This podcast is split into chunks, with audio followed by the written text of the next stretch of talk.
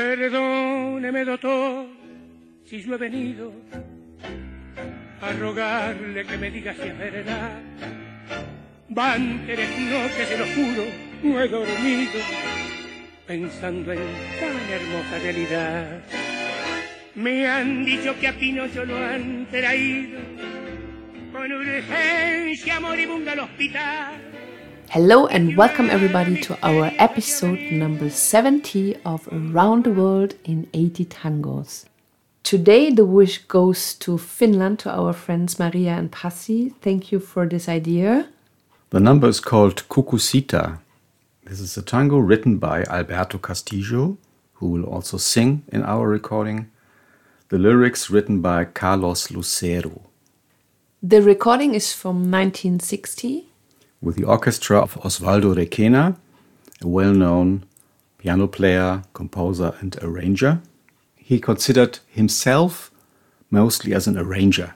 He did record more than 400 numbers with his own orchestras, and in more than 800 recordings, he was accompanying other artists. And he was a lot of tour. Yeah, he was really a traveling man. He was proud that he traveled to more than 90 different countries, some of them probably more than once, like Japan. I think he was nine times there or 10 times. And he also was the head of a record label, the label Microfon in Argentina, where he was from 96 to 8 to 82, the artistical head. And once he did an interview with Carlos Di Sarli. Yeah, when he was young, he was born 1931, and so he could get a glimpse of the golden age of tango. And once he went with Florindo Sassone, his friend, to visit Carlos Di Sarli after a gig, and they asked him, Maestro, how are you doing this? How do you address the dances so nicely? What is your secret? And of course, Di Sarli was always afraid that somebody could steal him his tricks and stunts, and so just sang a bit for them to make a demonstration of his phrasing. That was all what he gave them. Osvaldo Requena died in 2010, but in 2008 we could see him personally in a concert with most of the protagonists. They were still alive in this time from the movie Café de los Maestros. Yeah, these artists they had a extended tour it was the last gig, the only one in Argentina, and we were there in the Cine Gran Rex, a big movie theater in Buenos Aires. It was full packed. It was packed, really. It was a day before we went back to Berlin, actually. It was a gift for us. And there we also could see Virginia Luque. She's a legend. She is a, a singer very famous from the 50s and 60s and a very small woman, but really impressive. Yeah, she came to the stage with a glass of red wine, and she not her first. Oh, we don't know. and she wanted to do a toast to the musicians, but the musicians refused. So she was not angry, but she said, "Okay, then I will drink by my own." And after two pieces, there was a break in the concert, and after the break, she came back again with a glass of red wine and she started to sing and Osvaldo Requena on the piano. He was holding his orchestra. They were really on the edge to play. The bows were in the air and they really could start in every microsecond. But Virginia Woolf destroyed every entrance, every everything they did arrange beforehand. And so Osvaldo Requena finished the whole number alone with her because he could really react to her erratic way of phrasing. Yeah, it was impressive. It was impressive. It was an incredible night, by the way. Yeah. When I listened to this recording for the first time, I asked myself, why is Alberto Castillo singing it so emotionally, with so much expression? After I have read the lyrics, I got it. Cucusita. Forgive me, doctor, that I come to you asking to tell me if it's true. I swear, I haven't slept in three nights because I was thinking of something so wonderful. I learned that Pinocchio was brought in as an emergency and terminally ill to the hospital, and that a mysterious fairy has come and simply healed him with her magic. Don't you know me? My name is Cucusita, and I have a little sister. She can't play. She has blonde braids. If you could see how pretty she is. And for six long months, she can't walk. Therefore, I ask you, Doctor, be so good, call this fairy right now in your goodness. That she comes to our home and heal my little sister, how she did with Pinocchio. Then she will be able to play. The doctor looked at her in amazement, and tears came to him.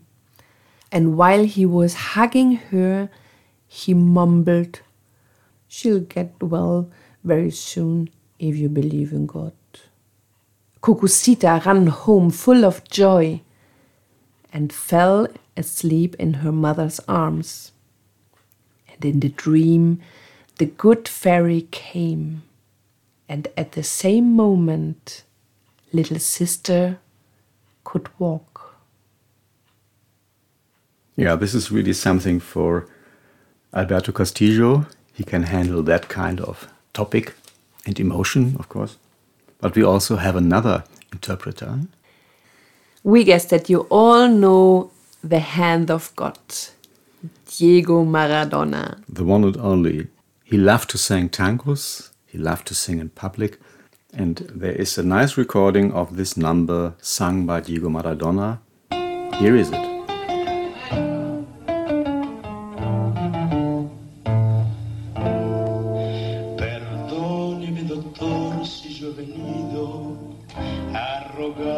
que me digas si es verdad.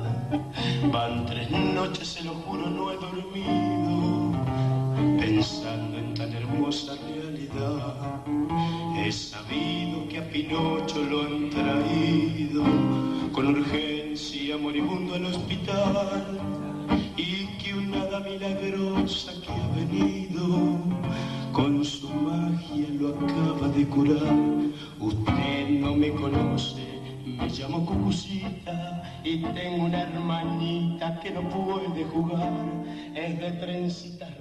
Unfortunately, he died in 2020, and I guess if not, he would have a second career as a tango singer for sure. Yeah. There's another nice recording of El Sueño del Pibe, The Dream of the Boy, which we also treated in this podcast and is about a young guy who is dreaming of a career as a football player, which is reflecting the life of Diego Maradona, a dream of the average Argentinian, which starts with Carlos Gardel. It's the young guy who is coming from very poor background, starts to work shoe shining and selling newspapers, and later has a big career. And this is what happens to Carlos Gardel. This is what happens to Diego Maradona, the hand of God you find this video where he sings Cucusita on YouTube. And we say goodbye from our episode number 70 of Around the World in 80 Tangos. Today with a big hug to our Finnish friends, Maria and Pasi. In Tampere. The song is called Cucusita, music written by Alberto Castillo, who also sings here. The lyrics written by Carlos Lucero. Recording with the orchestra of Osvaldo Requena, in 1960. Thank you for traveling with us through tangos we love, and we hope you enjoyed it. This was Daniela and Raimund, Tango Mundo, Berlin. Take care, stay home. Bye bye. Bye bye. lo abrazaba murmurando, muy pronto calará, si quieres en Dios. Llegó a casa llorando de alegría y en los brazos de la madre se durmió y en su sueño vino el hada que pedía y al instante la nena caminó.